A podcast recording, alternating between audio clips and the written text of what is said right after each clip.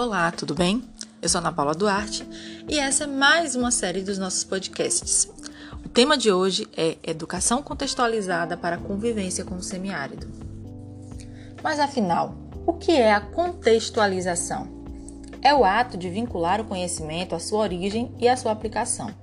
A ideia de contextualização no Brasil entrou em pauta com a reforma do ensino médio, a partir da Lei de Diretrizes e Bases da Educação de 1996, que orienta para a compreensão dos conhecimentos para uso cotidiano. Tem origem nas diretrizes definidas nos parâmetros curriculares nacionais. E afinal, o que é educação contextualizada? A educação contextualizada pode ser aplicada a qualquer realidade, seja do campo ou da cidade. A educação contextualizada não é apenas trabalhar conteúdos do contexto, mas educar para mudar a realidade. Como o nome indica, traz o contexto, a vida real da escola, da comunidade, do bairro, do município, do estado, do país.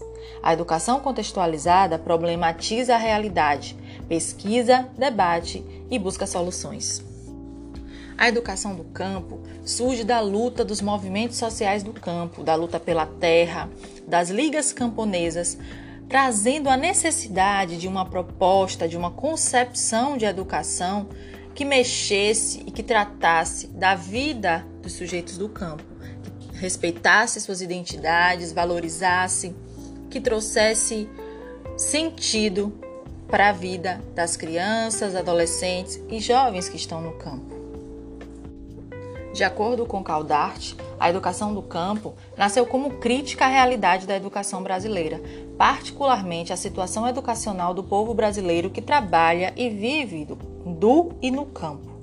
Essa crítica nunca foi à educação em si mesma, porque seu objeto é a realidade dos trabalhadores e trabalhadoras do campo o que necessariamente remete ao trabalho e ao embate entre projetos de campo, que têm consequências sobre a realidade educacional, e o projeto de país. Ou seja, ainda de acordo com Caldart, precisamos considerar na análise que há uma perspectiva de totalidade na constituição originária da educação do campo.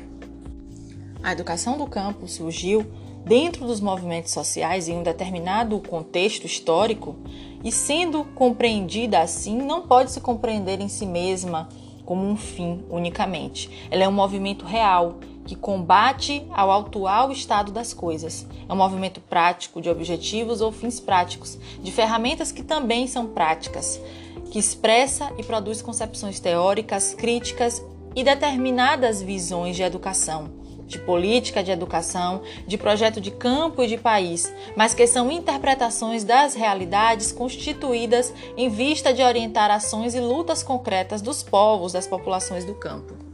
Uma das principais características da educação do campo é seguir com uma tradição pedagógica emancipatória, que traga praxes pedagógicas que sejam dos movimentos sociais, que busquem e explicitem as tensões, as contradições e enfrente seu movimento de crítica material ao atual estado das coisas.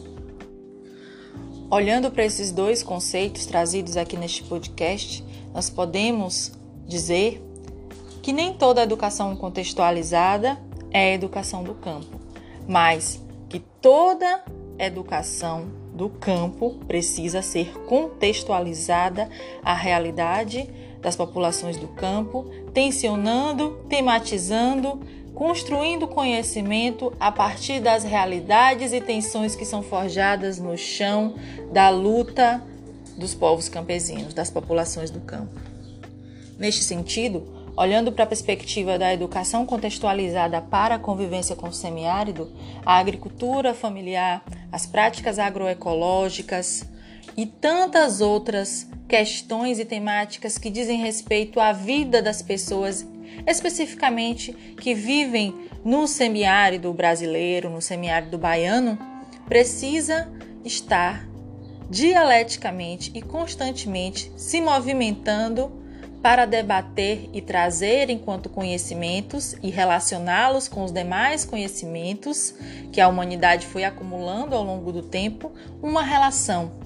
É uma educação que vai iniciar os seus processos de construção do conhecimento não a partir do macro, mas do micro para o macro, para que assim se desenvolvam as identidades, a valorização e, sobretudo, que se comece a base educativa a partir do chão da sua realidade. A educação contextualizada para a convivência com o semiárido pode ser desenvolvida desde a educação infantil até o ensino superior. A escola precisa inserir no seu projeto político-pedagógico essa contextualização e também trazer um currículo que esteja contextualizado com essa perspectiva educacional. Materiais didáticos também precisam se contextualizar a esta realidade e podem ser produzidos pelos próprios professores e professoras que desenvolvem as diversas aulas e ações de conhecimento.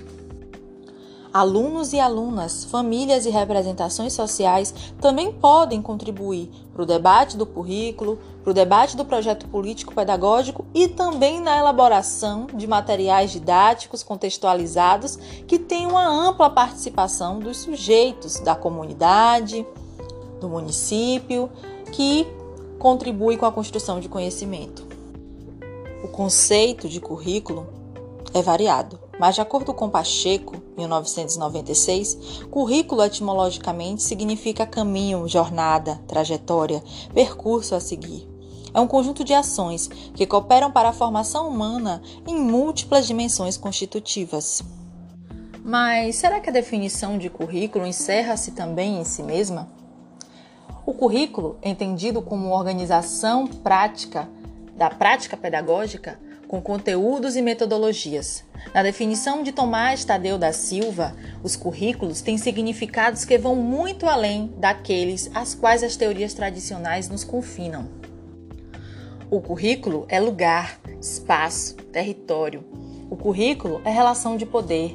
O currículo é trajetória, viagem, percurso. O currículo é autobiografia, nossa vida, currículo vitae. No currículo se forja a nossa identidade. Currículo é texto, discurso, documento de identidade.